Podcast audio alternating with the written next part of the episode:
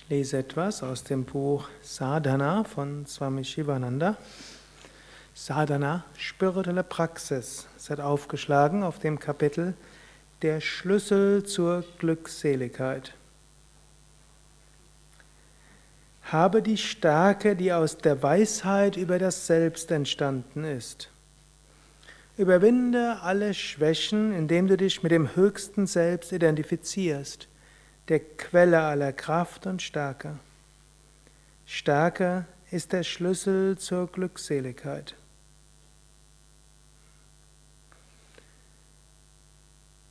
Es gibt verschiedene Formen von Stärken. Es gibt physische Stärke, die können wir entwickeln, indem wir Virabhadrasana üben, Heldenstellung, Navasana, Bauchmuskelübungen und auch äh, Heuschrecke, Shalabhasana, vermutlich eure Lieblingsasanas. Die könnt ihr täglich üben und dann werdet ihr eine physische Stärke bekommen. Das ist auch schon mal gut. Man kann eine Konzentration des Geistes bekommen und geistige Stärke, indem man den Geist trainiert, das zu tun, was man sich vorgenommen hat. Und dann das, was man macht, bewusst macht und dort Energie reinstecken. So bekommen wir geistige Stärke. Aber er sagt, es geht noch um mehr als diese geistige Stärke. Er sagt, Stärke, die aus der Weisheit des Selbst entstanden ist. Und das ist die tiefste Stärke. Denn die körperliche Stärke, egal wie viel Heldenstellungen und Heuschrecken und Navasana-Übungen wir machen, körperliche Stärke ist begrenzt. Jeder Elefant ist stärker als wir, egal wie viel wir üben. Und jeder Bagger ist stärker als der Mensch, egal wie viel wir üben.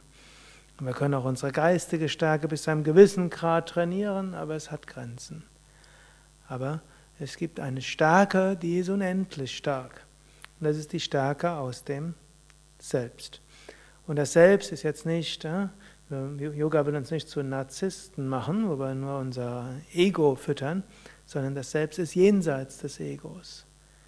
Daraus kommt eine Stärke und eine Gewissheit, die nichts erschüttern mag.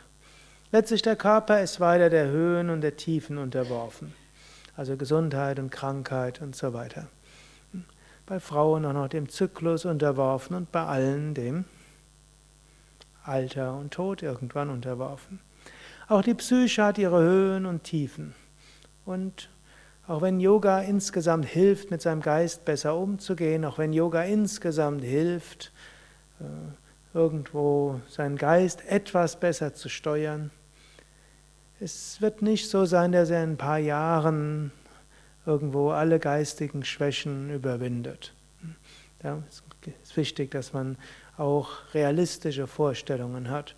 Auch Menschen, die 10 oder 20 Jahre auf dem Weg sind, können immer noch die diversesten psychischen Krisen haben. Und das ist so, der Körper ist eben so. Aber, hm, jetzt kommt es, was eine größere Stärke ist, wir können uns verankern in dem, was jenseits des Körpers ist, jenseits der Gedanken, jenseits der Emotionen, jenseits von all unserer Persönlichkeit.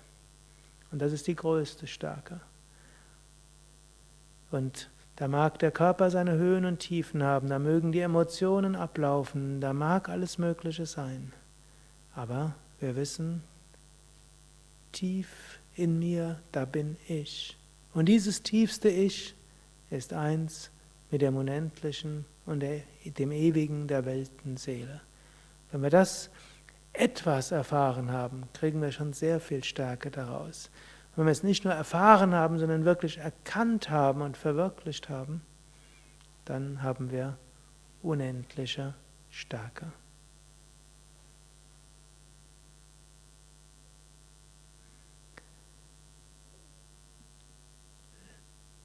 lebe und übe Japa und Meditation.